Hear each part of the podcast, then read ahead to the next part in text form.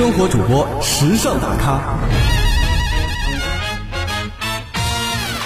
畅谈奇葩，感悟人生，引领潮流，电影达人，追踪热点，麻辣点评。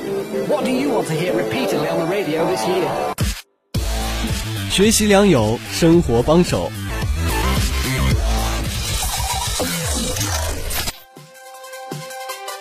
追逐前沿，享受生活。生活前沿带你聆听生活里的点点滴滴。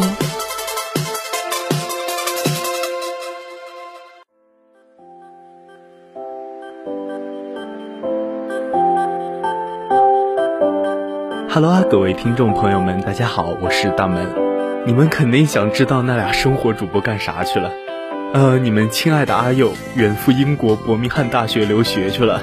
然后你们可怜的小鱼，因为疫情至今还在家里被困着，所以呢，生活现在就属于一种亏空的状态。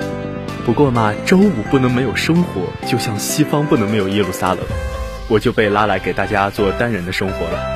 哎，好啦，话不多说，开始菜鸟主播的第一期单人生活节目。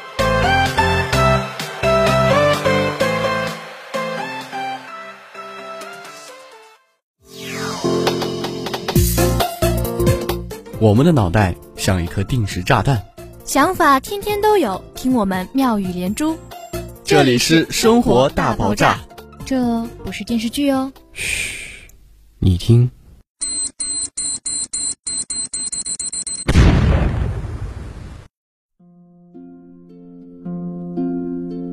最近呢，眼前最重要的大事好像就是国庆的小长假了。虽然吧只有三天，但是这秋高气爽的，不出去玩玩可就太不尊重这假期了。镇江的名胜古迹可是不少，我第一个想到的呢就是朋友极力给我推荐的焦山风景区。焦山呢是镇江的三山之一，它虽然比不了三山五岳的巍峨，但是它独立于江中，有几分其他山川无法比拟的气势。据说呢，当年有个樵夫在这焦山上砍柴而得名为樵山。后来到了汉朝，有个著名的隐士叫焦光，隐居于此。他采药炼丹，治病救人，深受当地百姓的爱戴。后来呢，当地人就把这里改做了焦山。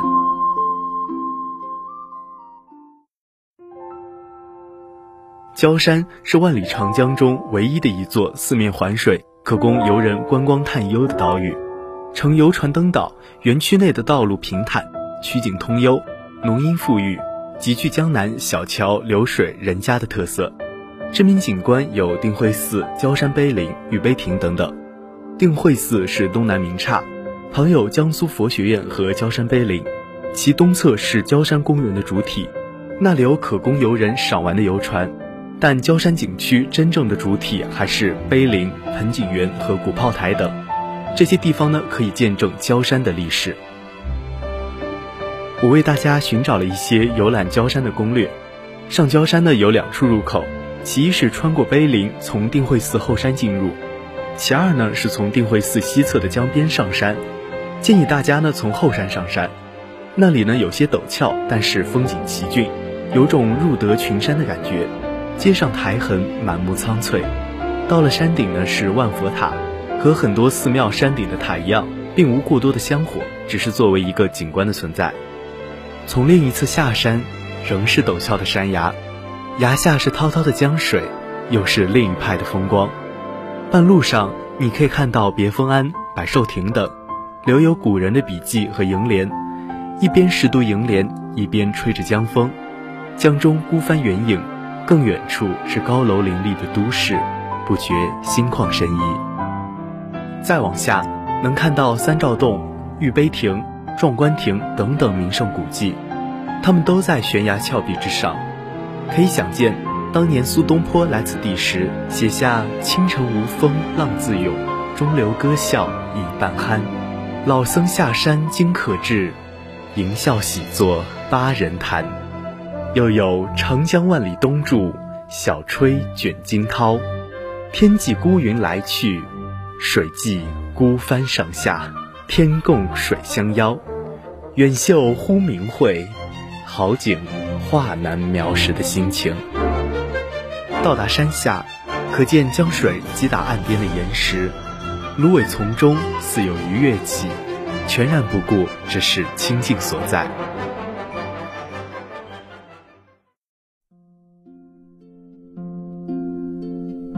出了焦山，你还可以沿着滨江风光带散散步，和友人聊聊天，心情总是能在漫步和安宁中得以释放。与其待在宿舍里打游戏，不如出来看看大好的河山。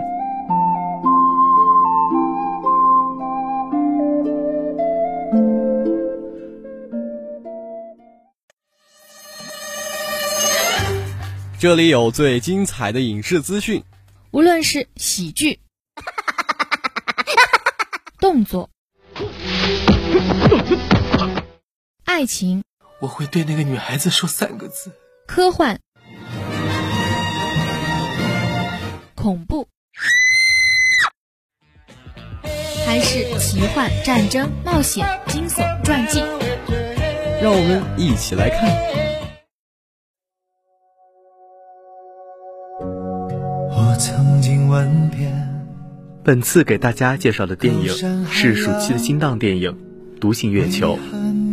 在影片中，地球面临小行星的撞击威胁，人类为此在月球设立了基地，抵御小行星的冲击。但不幸的是，计划失败了，沈腾阴差阳错的孤身留在了月球，而地球因小行星撞击陷入了暗无天日的危机。为了给缩居地下的幸存人类打气，沈腾化身为爱你孤身走暗巷的孤勇者，他的一切生活被直播展示给大众，而沈腾对此毫不知情。在这一段中，沈腾展现了他的搞笑天赋，和一只遗留在月球的袋鼠相爱相杀，对着女神玛丽的房间尽情表白。在包装和宣传下，沈腾依然化身为鲁滨逊式的传奇英雄。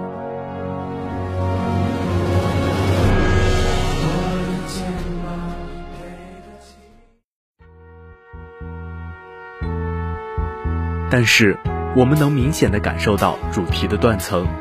一个严肃的、沉重的末日灾难话题，被构建成一场嘻嘻哈哈、打打闹闹的真人秀直播。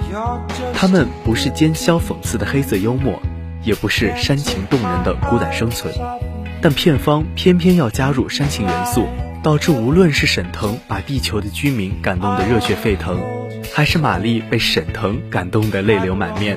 都缺乏感情的搭建和联系。沈腾对玛丽始终是一厢情愿的单相思，而玛丽对沈腾产生的情感，与其说是爱意，不如说是对沈腾英雄壮举的钦佩。在片末，沈腾面临是救自己还是救整个地球的问题，而玛丽也对此坚定的回答：无论是谁，都不该轻易被牺牲。但观众和沈腾心中早就有了答案。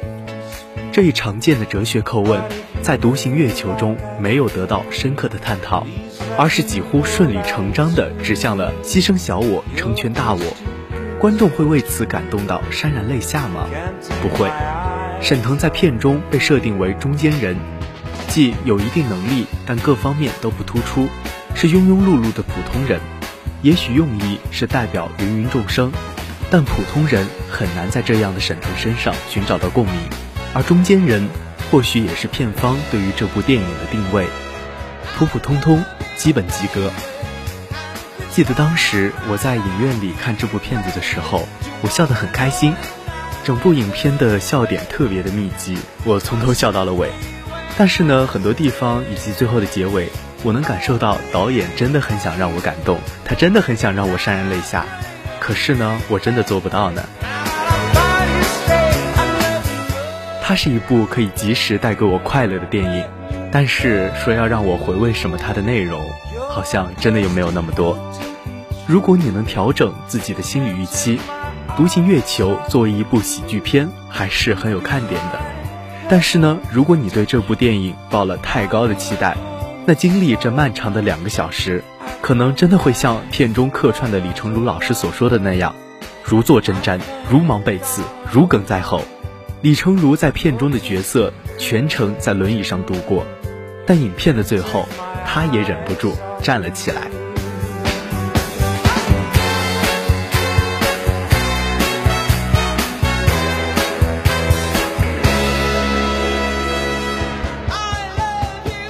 好啦，那么本期的生活前沿就到这里结束了。哎呀，第一次做啊，而且还是一个人，大家多多包涵。等我的搭档小鱼回来了，我们再一起给你们做一个完整的生活前沿。好啦，那么拜拜啦。如果你对我们的节目有什么好的意见或者建议的话，欢迎通过蜻蜓 FM 和网易云音乐对我们进行评价。我们下次再见啦。